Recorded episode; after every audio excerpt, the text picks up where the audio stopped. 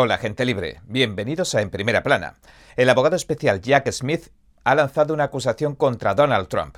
El expresidente lo anunciaba ayer por la noche en su red Truth Social.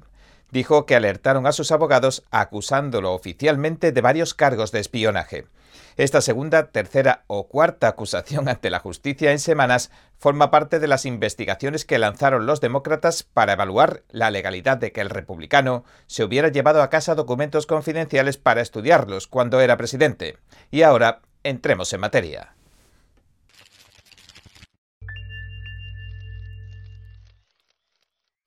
Pese a que la acusación judicial contra Trump por presuntos pagos ilícitos que recientemente corrió a cargo del fiscal de Manhattan, Elvin Bragg, ni siquiera ha podido verificarse, de hecho todavía ni siquiera ha podido señalar la ley que ha quebrantado Trump, y eso da una idea de la credibilidad de la acusación, el gobierno de Biden acaba de anunciar otra acusación contra el expresidente Trump por obstrucción a la justicia destrucción o falsificación de registros, conspiración, declaraciones falsas, etcétera, etcétera, que suman un total de siete cargos por presunto espionaje.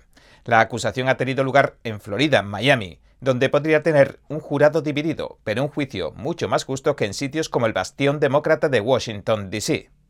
Esta nueva acusación promete ser poco menos que el circo mediático y político al que nos tienen acostumbrado y que fue también la reciente acusación del fiscal de Manhattan. Este fiscal Bragg de Manhattan pertenece al grupo de fiscales que financia George Soros, el multimillonario desestabilizador de países. Según se ha documentado, este grupo de fiscales está generando el caos en todo Estados Unidos, rebajando los delitos de graves a leves, reduciendo penas y poniendo en libertad a criminales violentos en las calles. Así que lo que tenemos aquí no es más que otro espectáculo político para desacreditar a Trump sin ninguna justificación plausible, y es de cara a las elecciones de 2024.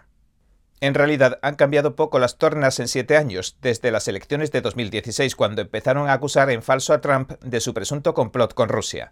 Recientemente los archivos de Twitter y el informe del abogado especial Duran mostraron más allá de toda duda razonable que hubo un verdadero complot, pero para derrocar a Trump y que lo llevaron a cabo la campaña de Hillary Clinton, la rival de Trump en 2016, el Partido Demócrata, la Casa Blanca de Obama y la corrupta comunidad de inteligencia, el FBI, la CIA, la NSA, etc. En definitiva, todo apunta a que están volviendo a generar polémica en torno a la figura del candidato republicano, que a día de hoy es el mayor favorito para las elecciones presidenciales de 2024. Como decía el agitador vecinal Saul Alinsky, mentor de Hillary Clinton y guía espiritual de Barack Obama, la estrategia consiste en estigmatizar al objetivo. La idea es que nadie se atreva a decir que está de su lado al punto de que se quede solo, aislado y sin oportunidades. Que el establishment republicano y su base de votantes indecisos tomen distancia en favor de un DeSantis o de un Mike Pence o de cualquier otro político de carrera que rinda pleitesía al partido y a los poderes establecidos. Solo hay que mirar los grandes medios de comunicación del establishment, como la Fox, en él ni siquiera hablan de Trump como candidato, solo se ve al resto de candidatos republicanos. Recuerden que cuando la CNN entrevistó al candidato presidencial Trump recientemente, algunas figuras marxistas como Alexandria Ocasio Cortez se abalanzaron furiosamente contra la cadena porque habían mostrado una imagen humana, es decir, normal y corriente del expresidente, pero así lo que habían hecho era interrumpir el flujo de propaganda demonizante habitual que se emite en todos los grandes medios. En realidad, guarda muchas similitudes con esta segunda acusación de ahora. Se puede ver como algo grave sobre el papel, pero es simplemente por las mismas razones que la propaganda demonizante en los medios de comunicación, porque se diseñó para eso. En resumidas cuentas, el expresidente Trump ha sido citado a declarar en los juzgados de Miami el martes que viene a las 3 de la tarde, y de nuevo, como pasó en la acusación de Bragg, donde se mantuvo el enigma hasta el último momento, el Departamento de Justicia ya ha sentado las bases de su demanda. Dice que no le puede decir a nadie, ni siquiera al tribunal, en qué tipo de documentos están basando su acusación de espionaje. En la otra acusación, recordemos en la anterior de Bragg, recordemos que ni siquiera le permitieron a un maestro especial que designara el tribunal que revisara los documentos. Así que el Departamento de Justicia ha preparado un caso en base a la presunta manipulación de unos documentos, al tiempo que dicen que no tienen la obligación de decirle a nadie de qué documentos se trata. ¿No les suena familiar y un poco raro? La anterior acusación del fiscal Bragg empezó con una gira por los grandes medios para desacreditar a Trump, en base al misterioso e irrevelable crimen que había cometido y al final, después de hacer algo de caja con algún que otro libro, revelan que las decenas de cargos criminales de que acusaban a Trump son de un solo pago, que su compañía fraccionó en varias veces y del que no hay ni siquiera pruebas de que sea un delito. Bragg, en un movimiento sin precedentes, imputó un cargo por cada factura del pago fraccionado, un cargo por cada pagador de cada factura, un cargo por cada destinatario de cada factura, un cargo por cada cifra de cada factura, etcétera, etcétera. Es decir, alimentó y engordó un completo sinsentido. En definitiva, lo que estamos viendo en acción son los principios de la propaganda nazi de Goebbels, la mano derecha de Hitler. Por ejemplo, uno de los principios dice que hay que publicar constantemente informaciones y acusaciones nuevas a un ritmo tal que cuando el adversario responda, el público, la gente, esté ya interesada en la siguiente cosa, en la siguiente acusación. Las respuestas del adversario, dice, nunca han de poder contrarrestar el nivel creciente de acusaciones. También está la silenciación, como la que están llevando a cabo los grandes medios con el fin de deshumanizar a Trump o cómo acallaron sus logros como presidente en política, economía y pacificación de Oriente Medio. Otro principio de Goebbels era cargar sobre el adversario los errores propios y convertir cualquier anécdota, por pequeña que sea, en una amenaza grave. Y por supuesto la propaganda se debe limitar a un número pequeño de ideas y repetirlas una y otra vez incansablemente. Presentarlas una y otra vez desde diferentes puntos de vista, pero siempre convergiendo sobre el mismo concepto. Sin fisuras ni dudas. De aquí viene la famosa frase, si una mentira se repite lo suficientemente, acaba por convertirse en verdad.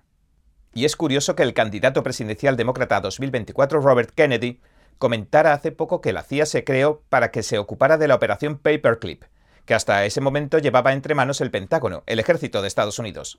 La operación Paperclip consistió en trasladar, de contrabando digamos, a Estados Unidos a los científicos, doctores y estrategas nazis para que continuaran con sus ensayos o con quién sabe qué. El problemilla que tuvo que resolver la CIA es que muchos de los nazis ya habían sido condenados a la pena capital en los juicios de Nuremberg. Así que esta teoría de la conspiración parece cobrar algo de sentido en nuestros días. Y volviendo a lo que nos ocupa, desde Reagan a Obama, todos y cada uno de los presidentes se han llevado documentos confidenciales a casa. ¿Por qué razón solo se investigaría a Trump? Además, el expresidente los desclasificó. Incluso la carta donde afirma que los está desclasificando se hizo pública. Sin embargo, Biden, que ni como vicepresidente ni como senador tenía poderes para desclasificar información, los estuvo esparciendo en varios lugares poco recomendables, como el mismísimo Chinatown. La verdad, gente libre, es que de todos modos esta nueva acusación contra Trump parece no tener nada de convincente. El presidente Trump se defendió de las acusaciones en su red Truth Social el 9 de junio escribiendo lo siguiente sobre las cajas de los documentos en cuestión.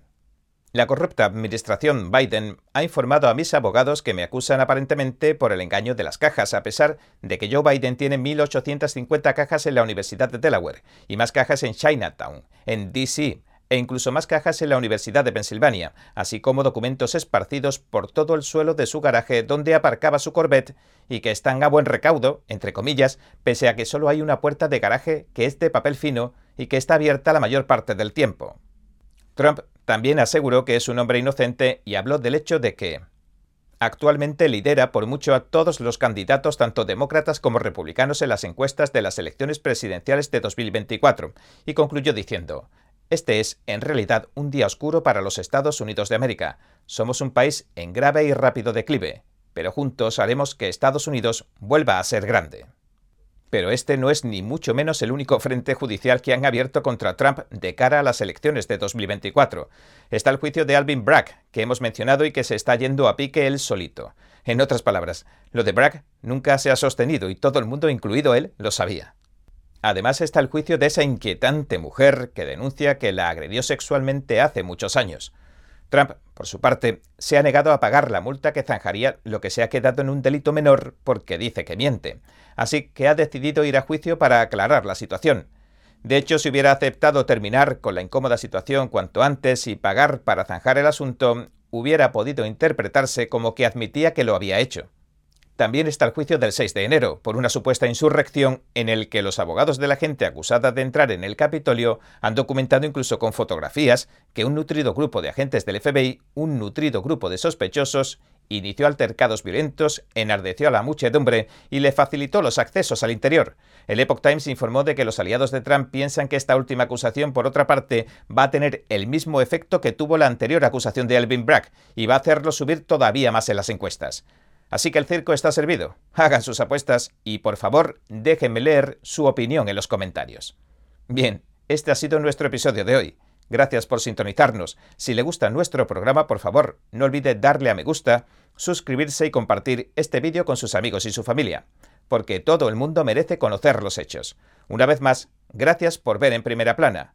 Nos vemos la semana que viene. Creo que informarse de verdad es más que solo conocer los hechos, es investigar, es buscar la verdad para ser libre. ¿Quieres saber más? ¿Quieres llegar a la fuente? Venga con nosotros al Descubierto, un programa donde no solo compartimos las noticias, sino que también vemos los hechos desde diferentes ángulos y de manera imparcial.